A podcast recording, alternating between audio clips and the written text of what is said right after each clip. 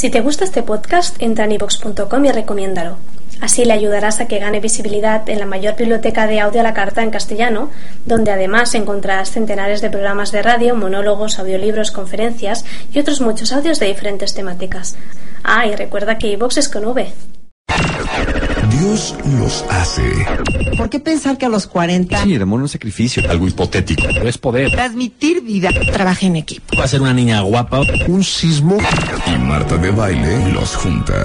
Bien importante decir Es el pues una buena.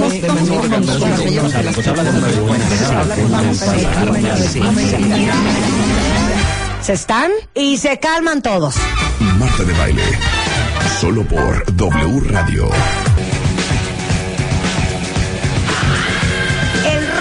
Del amor is in the house. ¿Cuánto quieren a Mario Guerra? Cuenta bien. Fíjate, y todos dijeron que querían venir en martes Ajá. porque ibas a estar tú. Mira. no, muchas Pero la verdad, la verdad, ¿quién está más guapo? Él o yo. No, pues la, verdad, no- la verdad, la verdad, la verdad, la verdad. No hay discusión. Bueno, ahora sí agárrense, dicen aquí, ahora sí nos va a llover con todo en el Twitter. Dicen, ahora sí nos va a llevar el diablo. Otros dicen, ahora sí nos vamos a deprimir. Porque el tema del día de hoy es... Cuando alguien te saca de su vida.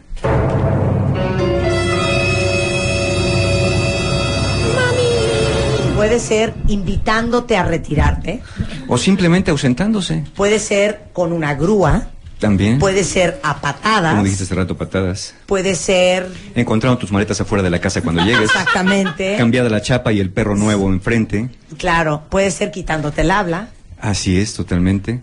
Sí, o Qué puede ser haciéndote francamente una mirada de desprecio y después un giro en la cabeza y vámonos para otra parte. puede ser hasta mudándote de casa y de país. Sí, sí, sí, de verdad que sí, cambiándote de nombre y apellido. Entonces, ese tipo de cosas, ¿qué es? Es el exilio emocional.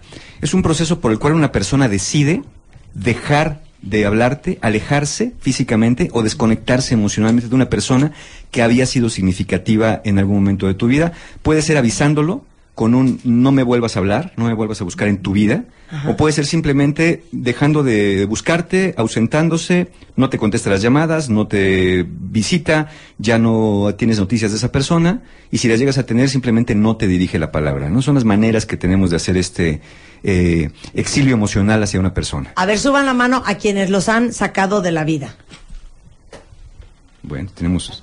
Ahora, No, ¿quién pues ha sacado? No, ¿a qué ha sacado? Ahora, ¿ustedes quién ha sacado A de mí su vida? no me han sacado, pero yo sí he sacado. yo Sí han sacado su Yo vida. he sacado así a- abruptamente a tres personas. Yo soy muy, también muy poquitera, no saco a mucha gente de mi vida, Sí, pero sí a dos. Ok. de mi vida. Bueno, vamos a ver las razones por las que pasa esto. Algunos ejemplos que tenemos acá, por ejemplo, podemos pensar una mujer que tras años de críticas y rechazos por parte de su familia política, decide no volver a visitarlos, le dice a su esposo, ¿sabes qué? No vuelvo a poner un pie en casa de tus padres y no voy a ir, haz- hágale como quieras, lo cual ocasiona problemas en su matrimonio, Sí. por ejemplo. Otro ejemplo puede ser un hombre que se ha rehusado a hablar por 15 años con su hermana, justamente porque cuando su, su mamá enfermó y después murió, lo dejó a cargo de todo, jamás se apareció para entenderse de nada, y después cuando ella se aparece, se aparece a reprocharle que por qué no la cuidó bien, que cómo es posible que la haya dejado enfermarse. Entonces él decide no hablarle a su hermana por 15 años por ese hecho. Y también una pareja por ahí que va a visitar a su hija, y esto es importante las edades, porque más adelante vamos a hablar de las edades, una pareja más o menos a final de sus 50, va a visitar a su hija más o menos de 33 años, eh, es cumpleaños de la nieta, van, al- van a la otra ciudad, visitan el cumpleaños, regalos, regresan a su casa felices por haber estado, reciben un correo electrónico que les dice que, pues, eh, recuerda que su papá dijo algo inoportuno y que su mamá también tuvo ahí algunas acciones que no le gustaron y que eso le hizo remover cosas de su infancia y que por eso les pide por favor que nunca la vuelvan a buscar, que la consideren muerta, que no quiere volver a verlos. Por supuesto, los padres sorprendidos porque no tienen idea de qué pasó. Claro. Según ellos se las pasaron muy bien, ¿no? Entonces, ese es el tipo de, de- de tema que vamos a tratar, el exilio emocional. No lo vamos a confundir con la decisión por indiferencia de no ir a ver a alguien. Porque hay gente que no nos importa. Dice, ¿por qué no lo vas a ver? Ay, la verdad no he tenido tiempo. Esta es una cosa de que no, en mi vida lo vuelvo a ver. En mi vida le vuelvo a dirigir la palabra. Hay mucha carga emocional y una negativa, no Ah, es indiferencia. claro. Yo a la, a la persona, a la última persona que saqué de mi vida, se lo dije así. Hoy perdiste el privilegio de ser parte de mi vida. Bájate del coche. Have a nice life. Y ahí es cuando es anunciado. Ok, Ahora voy a tener que re- voy a tener que explicar. sí, vas a explicar, porque sí, hay que hacer el contexto, no hay que ver No. el contexto y, y, y en esa, era una y en persona súper cercana a mí y en eso coincidimos. y me robó. Eh, claro, claro. Y Rebeca también lo tuvo que sacar de su vida. Exacto. Pero no hay rencor, hay mucho dolor, pero no hay rencor. por la desilusión, por la frustración, Por por, la- por, claro, el- por- por por- la traición, te defraudaron, básicamente. Ahí hay una razón muy clara y quizá esa parte donde dices, bueno, ya lo saqué de mi vida y me quedé en paz. Además es una persona Es con la sí. cual con la cual Ah, pues no tendría por qué seguir teniendo bueno, contacto. más. Porque no es un hermano, no es un padre, no es un hijo, es una persona que a lo mejor es de mucha confianza, hoy perdió la confianza y se va y uno se queda muy en paz. En este tipo de cosas del exilio emocional, uno no se queda en paz porque dices, son relaciones que son por definición inacabables. ¿Cómo, cómo terminas una Sí, relación cuando, con un cuando padre? te dejas de hablar con tu mamá a 15 Exacto, años. con un hermano en sí mismo, ¿no? Cuando le con dejas un- de hablar a tu papá. Hasta con un mejor amigo. No te habla a ti, sí. hasta con un mejor amigo. Entonces tenemos dos maneras de hacer este exilio emocional. Uno es poniendo distancia física. La persona se va de la casa, como hace rato dijiste, también se cambia de ciudad, se va lejos, donde ya no puede estar frecuentando a las personas que antes quería. Y la otra es la distancia emocional. A veces la persona no se puede ir, tiene que estar conviviendo en la misma casa, en la misma ciudad, o a veces trabajan juntos en negocios familiares, pero ya deja de compartir con la persona, es más, deja de dirigirle la palabra. Nada más se levanta, va, toma café cuando el otro no está, se sale de la casa, llega cuando está dormido, trata de evitarlo a toda costa. ¿Quién vive así? Mucha gente. Es que a mí no, sabe lo que me impresiona. Yo conozco un matrimonio que se han dejado de hablar, viviendo en la misma casa, con los hijos ahí. Sí. Dos años. Dos años. O sea, pero de que van a las fiestas y a las bodas y a las primeras, pero no se hablan. Pero bajan a desayunar juntos, pero no se hablan. Pero nació la, la nieta y no se hablan. ¿Cómo vives con una persona dos años sin hablarte con ella? Pues No sí, sí, hay mucha gente. Sí, no, yo espero que mucha cuando O familia. sea, de plano de, le dices por favor a tu papá si me deja la Sí, quincena, te estoy claro. oyendo perfecto. Y Sí te también la voy a dejar. Ay, también hijos. No, pero aparte le contestas, dile a tu mamá que la estoy oyendo perfecto y que se la voy a dejar encima del, sí, este, ya es el involucramiento, ¿no? E- ese tipo de exilio emocional, eh, y vamos a ver por qué se da. Hay dos grandes causas, una parecería muy obvia, pues, pues porque está enojado, sí, pero no todas las personas que se enojan reaccionan de esa manera. Algunos reclaman, algunos buscan una solución, no todas las personas van a dejar de hablar, y hay dos razones bien puntuales por las cuales una, por la cual una persona actúa de esa manera. La primera de las razones, de las dos razones grandes, y quizá esta es la más grave y la más enredada de, de- de detectar, es una que se llama la de la fusión. ¿Qué es la fusión? Es una incapacidad que tiene una persona para establecer límites claros entre lo que yo quiero y el otro quiere, entre esta distinción entre emociones y pensamientos, por lo cual pierde el control de las emociones, pierde el control de sus reacciones, y eh, si el otro se enoja, yo también me enojo, si el otro me deja de hablar, yo también le dejo de hablar. Ay, Entonces, es esta fusión que se hace donde yo no tengo identidad. Normalmente una persona puede distinguir entre lo que yo siento y el otro siente. Y estas personas que están fusionadas con otro no distinguen, son muy reactivas. Si le haces mala cara, ya te hizo mala cara. Si te ríes, se ríe. Si te pones triste, se pone triste. Y no tiene ninguna razón, no sabe ni por qué. Ah, eso es una pesadez, ¿eh? Eh, eh, pero, o sea, eh, como, como estoy yo enojada ahorita por algo que no tiene que ver contigo, tú ya tampoco me hablas. Exactamente, exactamente. Ese es el, el tema de la fusión. ¿Qué genera la fusión? Es un mecanismo de defensa que la persona aprendió para evitar experiencias dolorosas en el pasado. Los encontramos donde ha habido relaciones familiares problemáticas, donde ha habido padres demasiado demandantes o muy absorbentes con los hijos, donde los meten mucho a las reglas de esto debe de ser así, así y así, porque lo digo yo, y no hay manera, no hay réplica, no hay nada. Entonces se genera bajo esas familias. Ahora, este tipo de, de desconexión emocional por la fusión, ¿dónde es más común? De los hijos hacia sus padres. ¿Por qué? Porque hay viejas heridas del pasado, están todos estos resentimientos del pasado, donde mi mamá, donde mi papá, que querían tenerme control, querían fijarme hasta eh, dónde estudiaba, cómo estudiaba, qué me vestía, qué música escuchar, lo que tenía que comer, con qué amigos juntarme, qué programas de televisión ver, qué juegos jugar, a qué horas llegar, a qué horas salir. Entonces, yo no desarrollé una identidad, una, una identidad individual ajena a mis papás. Entonces, no sé cómo comportarme, pero sí sé que estoy muy enojado y muy resentido por lo que hicieron conmigo. Entonces, lo que tiendo a hacer, como no sé cómo manejar esto, no sé cómo hablarles porque nunca me dejaron. Entonces, lo que tiendo a hacer, ya cuando crezco, es separarme de ellos, salir literalmente como tapón de sidra de la casa, a donde, a donde sea. Luego, personas que se van vinculando en malas relaciones porque se salieron a lo que fuera con tal de salirse de la casa de los padres. Entonces, en este tipo de situaciones, no encuentran otra manera más que la distancia física o la distancia emocional. Se da más este tipo de, de separación por fusión alrededor de los 30 años de edad. sobre todo cuando ha habido esto. ¿Por qué alrededor de los 30? Porque a los 30 ya más o menos, ya se bajó el, el polvo de la juventud, ya se asentaron las arenas del tiempo y empiezas a darte cuenta de todo lo que pasó, ya eres capaz de analizar, voltear al pasado y decir, espérame, espérame, si mis papás fueron, mi mamá fue bien controladora, mi papá fue bien rígido, mi mamá fue castrante, yo no pude desarrollarme ni estudié lo que quería, yo ni quería ser doctor, yo ni quería casarme en esta edad, ni quería casarme con Susanita Corcuera, ni quería tampoco comprarme este coche, ni tampoco quería aprender este suajili, ni chino mandarín, ¿no?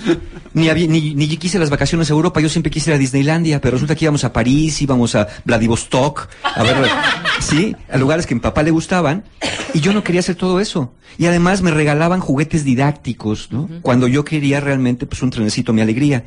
¿no? Entonces yo siempre tenía que jugar con cosas didácticas, ir a clases de piano, ir a clases de ballet. Entonces empiezas a, a recapitular todo eso y dices, yo no he vivido mi vida, no he sido lo que he querido. Y empiezas a generar resentimiento contra tus O sea, padres. es un acto de rebelión. Es un acto de rebelión, pero que ya viene, más o menos se da alrededor de los 30. Porque también ya te sientes con la fuerza necesaria a esa edad, porque idealmente ya eres autosuficiente, ya eres independiente, o ya tienes los medios de razonamiento para poder decir, ¿saben qué? Ya, no más. Porque todavía los papás se siguen metiendo contigo. ¿Qué pasó, hijito? ¿Ya te hizo de comer tu mujer? ¿Ya desayunaste? ¿Ya cenaste? Oye, ya te enteraste que hay mucho tráfico, ten cuidado, no te vayas a ir por el periférico ni se te ocurra, porque hoy en el noticiero que había mucho tráfico.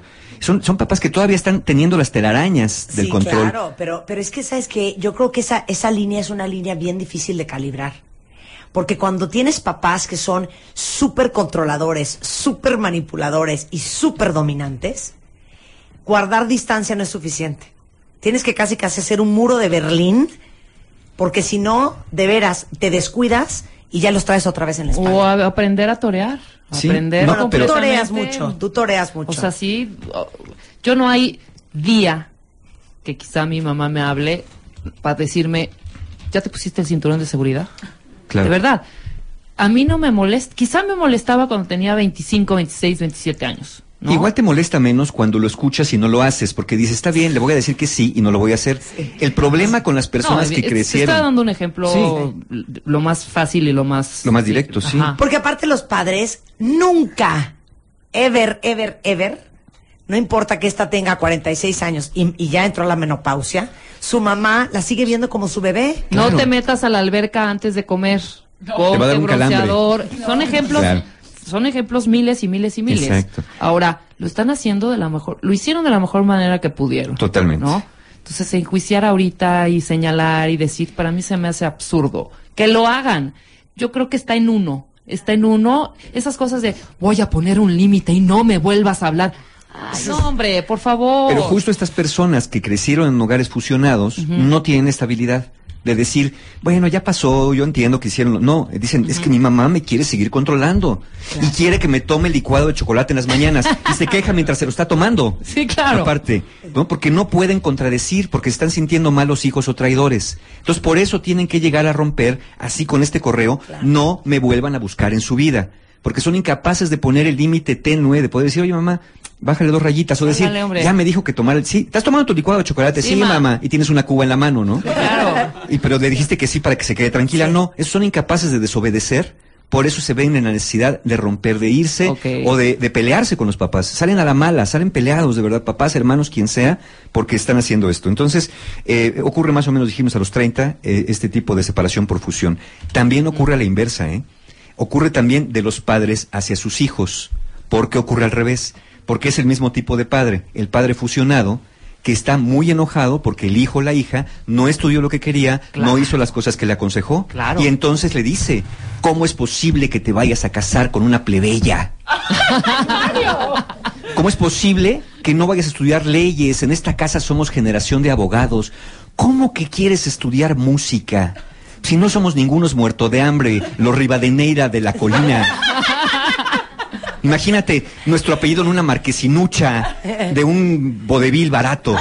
¿no? Entonces dice, ¿sabes qué? Para mí estás muerto en este momento. Agarra tus cosas y lárgate. No sigas atormentando hacia tu madre. ¿no? Entonces, eso, eso es el tipo de fusión que se da, el tipo de reacción de exilio Híjole, y te viste leve, ¿eh? que se da, sí. Te viste leve. Sí, porque ¿qué pasa también cuando pasan eh, eh, los hijos de pronto, los papás homofóbicos, Perdón, ¿sí? papás homofóbicos, que un hijo dice, oye, este, que, que se atreva a abrirlo o lo cachen. Yo he tenido muchos pacientes homosexuales que su papá los ha cachado, les ha metido una golpiza, así, físicamente una golpiza, y después los corren de la casa. Y les dejan de hablar el resto de su vida. Sí, entonces, este tipo también, ¿por qué? Porque son personas muy controladoras, muy rígidas, porque se sienten que no siguen los consejos. Bueno, yo acabo de escuchar un caso que de hecho les tengo una noticia. Voy a invitar a Marina Castañeda a repetir un programa que hicimos hace dos años. Y el programa se llama... No me acuerdo cómo se llama. Bueno, ¿Cómo se llama el explica programa? el concepto. El concepto es, ¿qué haces si tu hijo o tu hija es gay? Y básicamente fue un artículo que hicimos para la revista Bebemundo, aclarándole a los padres que así se paren de cabeza, así no les vuelvan a hablar en su vida, así no los dejen ponerse la faldita rosa, así le quiten la muñeca y le pongan un cochecito en la mano, así los castiguen el resto de su vida. Si alguien va a ser gay, va a ser gay, punto, y se acabó. ¿Y qué problema hay con eso? Y me traumé y salió la, la idea de hacer este programa otra vez, porque me acabo de enterar que un niño de 15 años, conocido, hijo de un papá súper homofóbico, hace dos semanas se acaba de colgar, Se suicida. se acaba de suicidar. Este, y creo que esto es algo que está pasando porque somos unos tremendos ignorantes de cómo es la sexualidad humana. Y aquí Y cuenta. que estés de acuerdo con la homosexualidad, te parezca normal, no te parezca normal, la aceptes, no la aceptes, te dé horror, se te paren los pelos, no se te paren los pelos, puedas tener amigos gays, no puedas tener amigos gays, no importa. El punto es que, y tenemos a dos cuentaventes aquí gays, el que va a ser gay va a ser gay. Punto y se acabó. Y no Regresamos ningún después del corte. Vámonos. Si eres de los que ni Face, ni Tweet, ni Mail, todavía tenemos teléfonos. Llámanos. Lada sin costo. Ya regresamos. Más Marta de Baile. Regresamos en W. Estamos de regreso en W Radio con Mario Guerra. Estamos hablando cuando alguien te saca de tu vida y hay diferentes formas de sacar. Desde la distancia física y ahorita vamos en la, en la subdivisión de la distancia emocional. Nos quedamos en la fusión. Una de las dos razones es la fusión. Entonces ya dijimos que es por esta incapacidad de, de diferenciar, de poner límites, de, de ser literalmente diferenciado de los otros. Es una persona que no puede distinguir, no puede saber, saber que es normal, que hay diferencias, que tenemos diferentes formas de pensar, que tenemos diferentes emociones, que no tengo, que soy una parte de la familia, pero que no soy la familia en sí misma. Soy un individuo de la familia y, y- y a veces los padres en la crianza no dejan que el, individuo, la persona agarre su individualidad y van generando que cuando llegue la edad adulta salga pero corriendo de, de la casa y deje de hablar. Eh, dijimos que se da de, de hijos a padres, también de padres a hijos, cuando los padres se desilusionan o, o sienten que los hijos los traicionan, no habiendo estudiado lo que querían, habiendo sido, le- le- sí, entre comillas, le salieron gays, ¿no? Sí. Este, como si fuera así de- del huevito kinder, ¿no? A ver qué me salió dentro del huevito. Sorpresa. Eh, Se eh, me hizo gay. se me hizo, ¿no? Chin, está confundido, lo que sea. Entonces, eh, así. También se da, eh, me acuerdo un ejemplo, y hace poco una película en el cine hubo por ahí de Freud con, con Jung, ¿no? Donde Freud y Jung acabaron peleados, porque el, el mentor y el alumno también, maestros que son muy connotados, que tienen grandes alumnos destacados, a veces también terminan peleados, justo porque el alumno quiere tener sus propias teorías y el maestro dice, no, espérame, si tú eres mi alumno no me puedes superar. También ahí se dan los exilios emocionales y también se da entre parejas entre parejas se da justo cuando tuvieron este tipo de crianza, eh, cuando se sienten cercanos a la pareja y se sienten involucrados emocionalmente, se alejan porque sienten que va a ser lo mismo que su papá y que su mamá, que los va a absorber y que los va a fusionar, entonces mejor prefieren poner distancia de por medio para no sentirse perdidos en el otro. Entonces, esa es la segunda, la primera razón, la fusión. La segunda razón, dicen, bueno, yo no tuve una familia así, pero yo llevo 10 años sin hablarme con un amigo o 10 años sin hablarme con una, con una amiga. Que eso me impresiona. ¿eh? La mayoría de los tweets son de ustedes cuentavientes que han sacado amigos de su vida. Es que luego uno anda cargando con amigos del kinder que son tan nocivos para uno que dices, ¿y esta por qué yo la sigo aguantando? Si ni bien me cae. Pero ya es como por default que es tu amiga porque es tu amiga desde sexto de primaria. O porque es la hija de los mejores amigos de tus papás y como creciste con ella, crees que tienes que seguirla soportando. Claro, y ahí no hay un enojo para sacarla, simplemente el darte cuenta de yo qué ando haciendo con esto acá atrás, ¿no? Entonces, este, O acá decides. adelante. O acá adelante. A según. A según el caso. Digo, porque luego te andan siguiendo, ¿no? O tú los andas siguiendo. Entonces, eh, bueno, pues también es, esta parte de, de, de la fusión queda ahí. Ahora viene la, la parte de los aprendizajes familiares.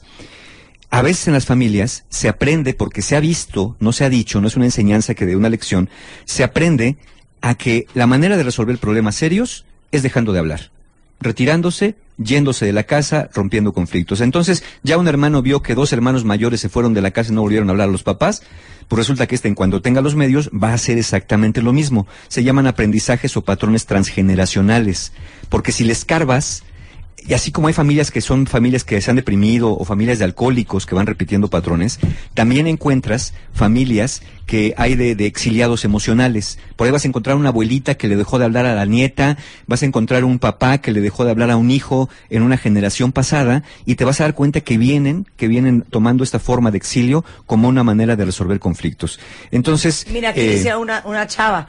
Eh, la familia de mi mamá nos sacó de su vida porque le debían dinero a mi papá y él les cobró después de 15 años. Bueno, esa es una manera. Como nos cobraste y qué malo eres porque eres de nuestra familia, entonces lo mejor que vamos a hacer es alejarnos de ti. Es una manera de resolver conflictos. Muy ineficiente, por cierto. Dice aquí, a mí me sacó muy feo de su vida mi tía y aprovechó para sacarme de la vida de sus demás sobrinas y sobrinos también. Otro dice, mi hermana nos saca y nos mete de su vida por periodos de meses o años, viviendo en la misma casa, no habla con mi papá desde hace 11 años. Ah, pero fíjate, esta parte es bien interesante. Las personas que lo hacen por aprendizaje familiar y no por lo de la fusión con el- los padres controladores y castrantes, sino lo que aprendieron así debían ver, son personas que pueden esporádicamente volverse a hablar con las familias o reunirse. En una Navidad, en un funeral, en una reunión casual, encuentran, se pueden empezar a saludar, volverse a hablar, Sí. pero luego, luego algo va a decirse que va a decir otra vez estás con lo mismo y se vuelven a separar Pero otra, vez. exiliado. Otra vez exiliado. Es horrendo estar con esa gente de en veces sí, en veces no, ¿eh? Sí, pero es- son los que los que tomaron como aprendizaje familiar. ¿no? no quieren que les digan nada, no quieren que les hablen del tema y si se los tocan, otra vez vámonos para afuera con todo y chivas. Sí, Esta es divina. Dani dice, me peleé con mi bro porque su mujer quiso, gritarle a mi mamá y yo me puse loca. Y ahora me exilió ignorándome. Es que hay maneras de resolver, ¿no? Finalmente, ahí hay un problema de la persona que exilió, donde cree que la manera de resolver, o capaz que hasta la mujer le dijo, déjale de hablar a tu hermana, eh, donde creen que la manera de resolver es esta. ¿Qué riesgos hay si decido sacar a una persona de mi vida? Parece ser que no hay riesgos, que ya solucioné el problema, Sí. ¿no? Pero llamemos a esto que es una solución de corto plazo que crea problemas de largo plazo. ¿Por qué? Porque si lo hacemos por temor a la fusión, si lo hacemos por temor a que el otro me absorba o me quiera controlar con una pareja, con un amigo, con una- un familiar, quizá de por vida o por muchos años, te vas a perder la oportunidad de una relación significativa que no va a regresar en el tiempo. ¿Cómo regresas 15 o 20 años atrás en el tiempo la convivencia que pudiste haber tenido con un hermano? ¿Cómo regresas 20 años atrás en el tiempo la convivencia que pudiste haber tenido con tu padre o con tu madre o con un hijo? ¿Cómo te enteras que ya no conociste a los nietos cuando nacieron? Y que cuando hoy te enteras tienen 11, 12 años de edad, que no te conocen, que ni te quieren, no se acercan a ti, porque nunca les han hablado de ti, como si estuvieras muerto, como si estuvieras muerta. Esa es el principal riesgo si tú decides sacar de tu vida a alguien de todo, de todo lo que te vas a perder. Finalmente, si, si es, lo haces. Es una persona significativa, porque si no fuera significativa no habría tanta renuencia al encuentro. También arrepentimientos, remordimientos y resentimientos sin resolver.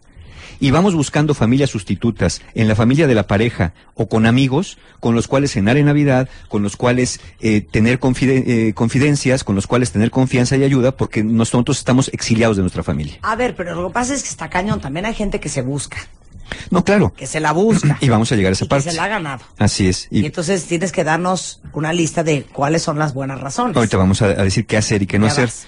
Ahora, si, si exiliamos por aprendizaje familiar, pues ahí sí reconocer que tenemos un problema, porque si continuamos retirándonos de las relaciones cada vez que nos enojamos o cada vez que la gente nos desilusiona, vamos repitiendo el patrón y eso lo vamos a llevar a relaciones futuras de pareja y con nuestros propios hijos inclusive. Y muchas veces también es por lealtad, ¿eh?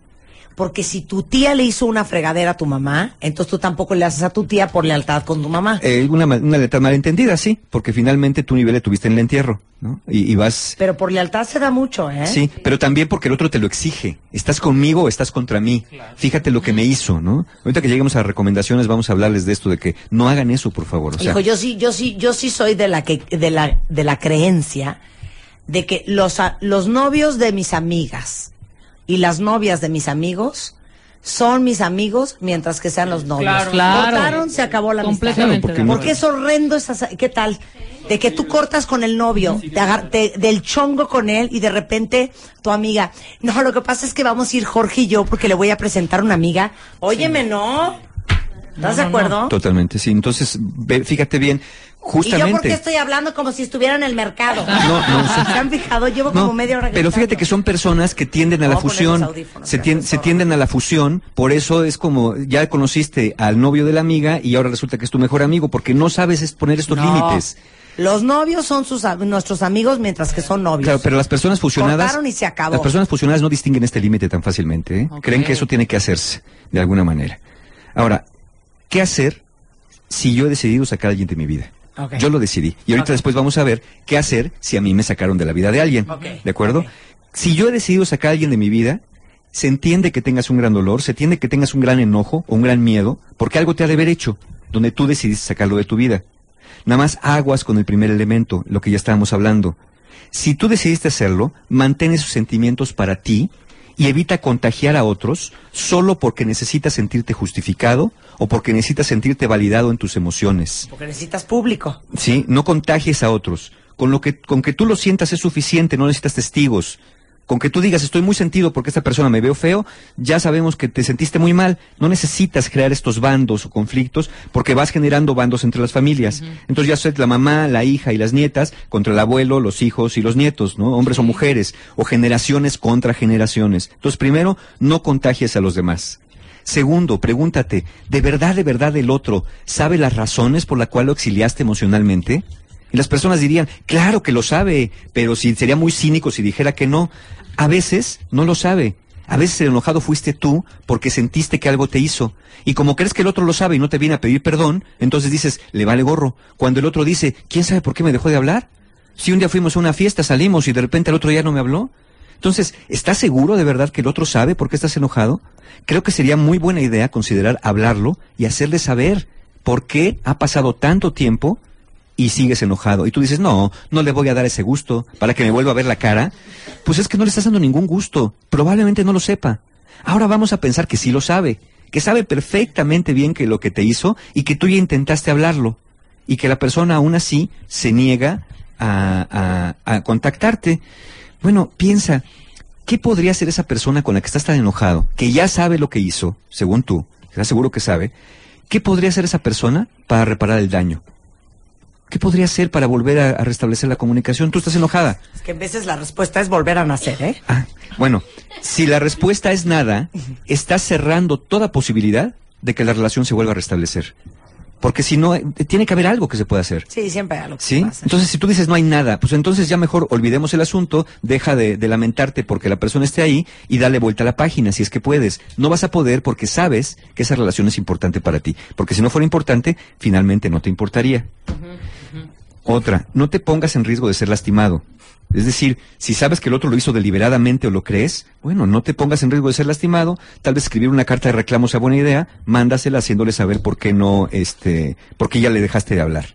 Y si tienes un gran rechazo de ver a esa persona, de verdad gran rechazo, gran odio, gran resentimiento, lo mejor sería buscar ayuda, porque eh, vivir con eso se te van a generar patrones donde la siguiente relación significativa puede acabar exactamente igual.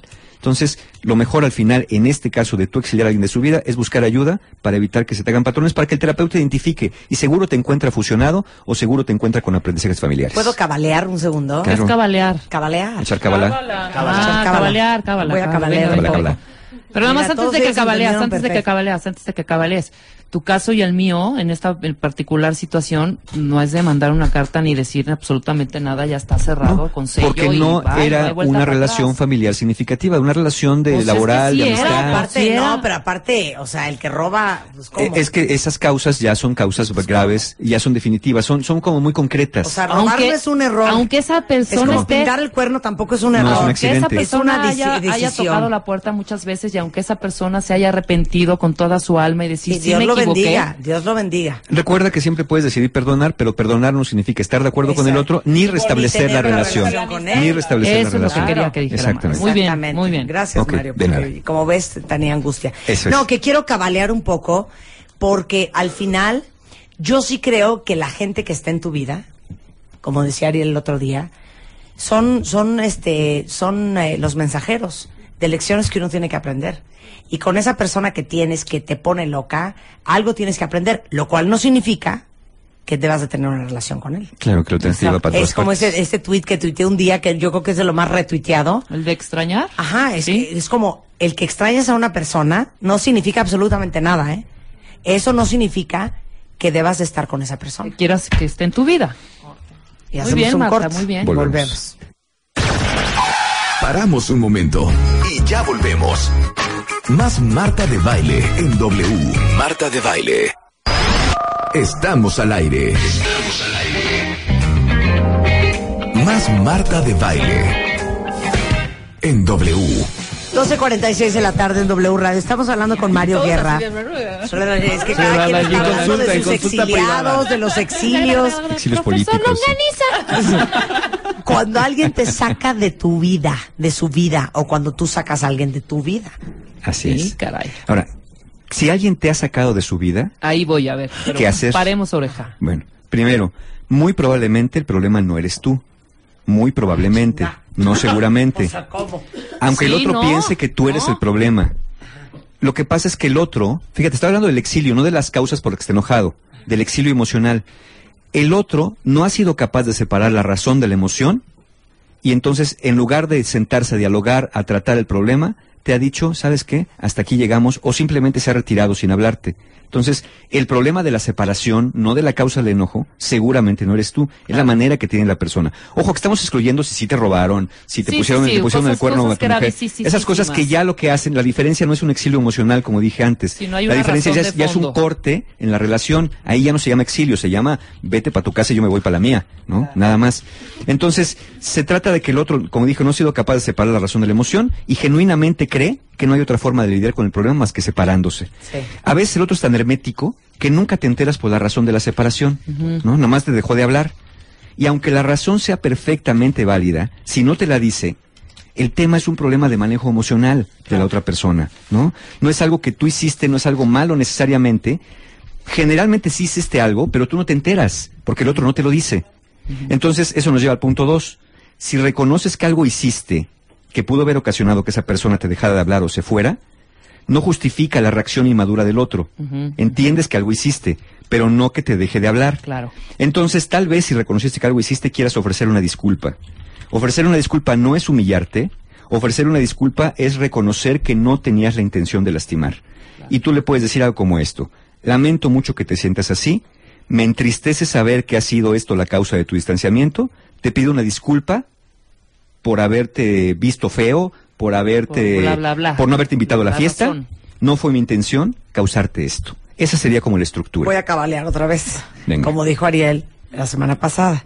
Pedir perdón no es una frase. Pedir perdón es la acción para reparar el daño que hiciste. Correcto. Gracias. Y Mi nombre es eviten- Marta de Baile. Buenas tardes.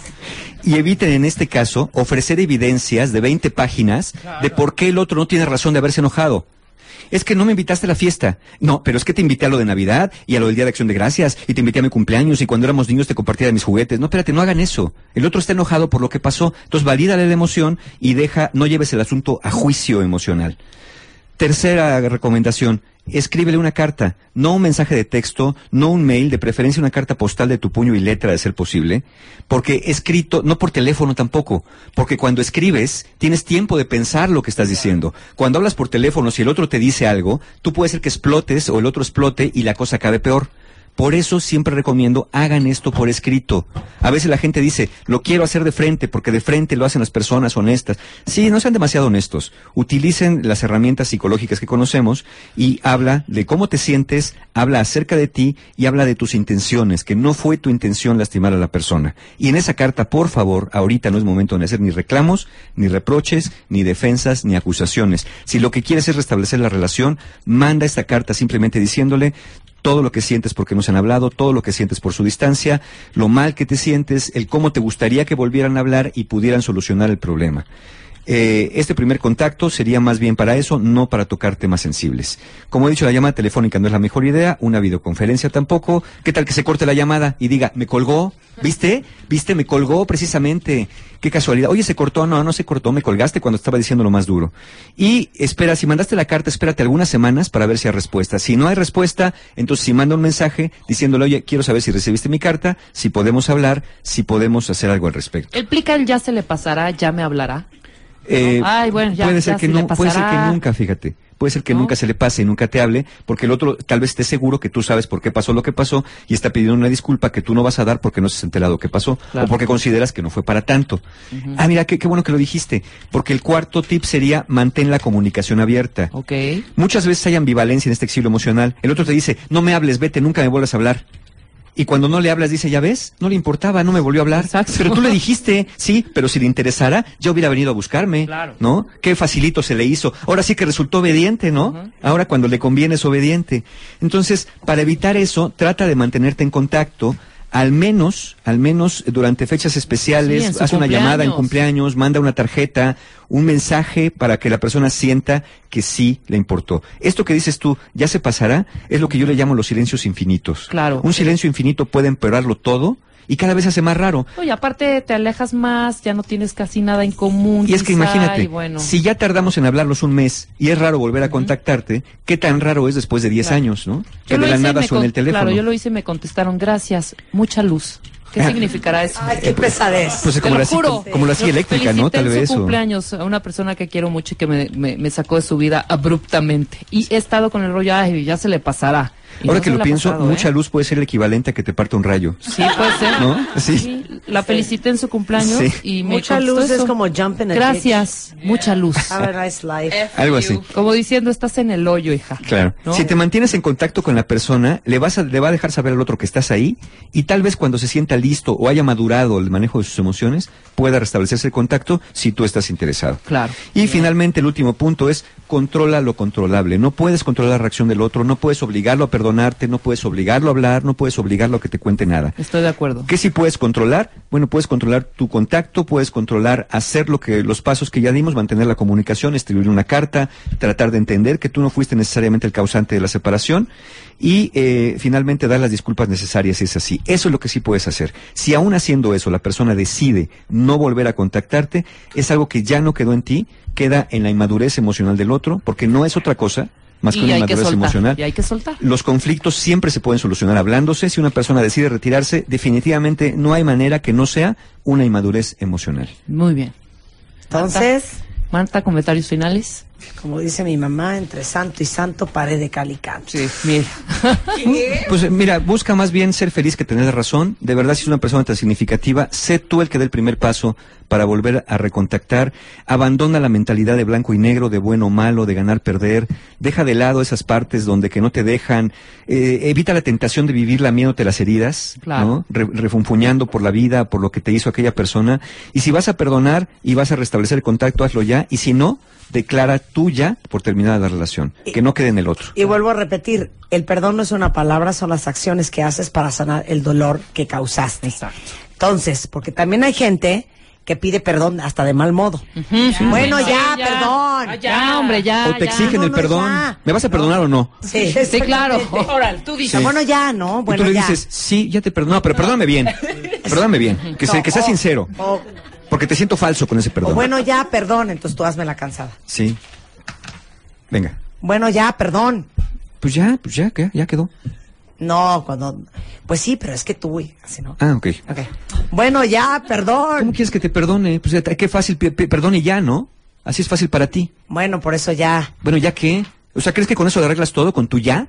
¿Crees Bueno, que no me duele? ¿Te vas a poner en ese plan? Bueno, ¿me duele o no me duele? ¿Te importa que me duela? plan? ¿Te importa que me ¿Sabes duela? Qué? ¿Sabes ¿Sabes qué? No Déjalo ahí. ¿Sabes qué? Déjalo ahí. ¿Sabes qué? Mejor. No, ¿saben que Si van a pedir perdón, estén dispuestos a aguantar vara. Sí, claro. Es más, Julio Luis García, tuitea el, el link del, podcast del perdón. del perdón, El que en donde. Mario dio el ABC de cómo se De cómo pide se pide perdón adecuadamente. Porque, oigan, si ustedes hicieron una fregadera, pues entonces traguen camote y aguanten vara. Ay, sí. ¿No? Y si de plano esa persona no te interesa, no sientes nada, pues Sí. entonces no contestes. Pero si tú sabes que en el fondo no es que te importe, sino que te estás negando a, contonta- a- a contestar, sabes que hay sentimientos involucrados y sabes que los tienes que tratar. Si no te importa la persona, ni te agobias. Es más, bloquea los correos y listo. Pero no te importa, pero bien que estás leyendo todos los correos. Y estás pero no en te Facebook importa. chismarajeando a ver qué estás Pero viendo. bien que estás viendo a ver si te mandó mensaje, a ver si hay algo para decir, ya me mandó mensaje, pero no le voy a contestar, ¿no? Y si no te manda mensaje, ¿por qué no me ha mandado Lo met- mensaje? Lo, lo metiste, lo metiste en correos deseados y todos los días revisas tus correos no deseados. Perdón, tus correos no deseados. Para poder decir, no le voy a contestar. Exacto, no, y mira, ahí sí tienes un, ahí tienes un problema con esa actitud. ¿no? completamente. Bueno, ¿hay alegrías? Hay alegrías, este, bueno, muchas gracias a los que estuvieron en el taller pasado, el taller de parejas del primero de septiembre. Nos la pasamos padrísimo, eso digo yo, eso dijeron ellos, entonces muchas, muchas gracias por haber estado allá. Y recuerden, el 27 de octubre, el taller eh, Aprender de la Pérdida, justamente para hablar de esto, ya estuvimos hablando de esto del cáncer hace ratito en la mañana, de la imagen, de las pérdidas del cáncer, pero no solamente pérdida por muerte, pérdida de una relación, también se trata en este taller, eh, Aprender de la Pérdida, 27 de octubre, manden un correo a talleres arroba encuentrohumano.com talleres arroba encuentrohumano.com o entran a la página encuentrohumano.com y ahí van a encontrar los links para inscribirse, los datos necesarios. 27 de octubre, taller Aprender de la Pérdida, pérdida sí por separación, pérdida por muerte, pérdida de una relación. Todas las pérdidas duelen, todas las pérdidas son importantes. El mail otra vez, talleres arroba encuentrohumano.com. Les llega una respuesta automática para que se inscriban. Acuérdense, de verdad, de verdad, eh, ya tuvimos que hacer un taller extra de parejas porque se acaban los lugares volando. Esperemos que no les pase esto con el taller de pérdidas porque también se van los lugares volando. Fíjense que ya estoy como repensando el formato del programa. Yo creo que el público en vivo motiva, ¿no? Sí. Vamos a poner unos gradas. No van a venir unas ustedes gradas, siempre. Fernanda, Diana, este, María. Rosa María, Miguel, Jessica, Andrea, Gaby y Carla. Muchísimas, Aide, que ya también llegó. Muchas gracias por acompañarnos. Gracias, por No vimos seguirnos. alegrías por ningún y lado, saben ¿eh? qué, sobre todo, gracias por su preferencia, hijos. ¿Dónde los chocotorros? Híjole, de veras qué mala onda, hija, ni una barrita. veras, Lu, y así quieren volver a venir. Mala onda. Qué horror. Así Unas, quieren unas volver a- galletas de avena. A ver, ya no se estén haciendo los desentendidos. ¿Quién ganó el matamesta? ¿Quién ganó el matamesta? Venga. Julio Luis García. A ver. No empieces aquí de barbero porque tienes No, un no, ¿eh? a ver, fue un matamesta pues bastante definido. La ganadora tiene 72% de los votos, la perdedora solo 27%. La ganadora fue Rebeca Manca. ¡Bravo! Oye, me querías quitar un 25%, ¿verdad? Sí, pero ni, aún, ni así pierde. Quítamelo, quítamelo. Quedaría Rebeca con el 47% de los votos y pagó su deuda de multa por un mal matamesta. Entonces, ¿Saben matamesta. qué? De veras qué triste que sean así. Ahí Qué vas de triste, ardida. qué triste que sean no sepan la Ahí vas de ardida y vas de no Qué reconocer el triste, triunfo de qué los triste demás. que sean una bola de borregos, que se dejen ir como gorda en tobogán y qué No. triste que no aprecien Están la música mi de música. caché, la Totalmente. música bonita. pero ¿sabes qué? El La concepto. música de mucha ¿Eh? moda. El concepto. Sobre todo el concepto. Eso, el ok, ahí les va una rola para desestresarse. Súbele, Venga, mi Willy. vámonos. Pásenla bien, queridos.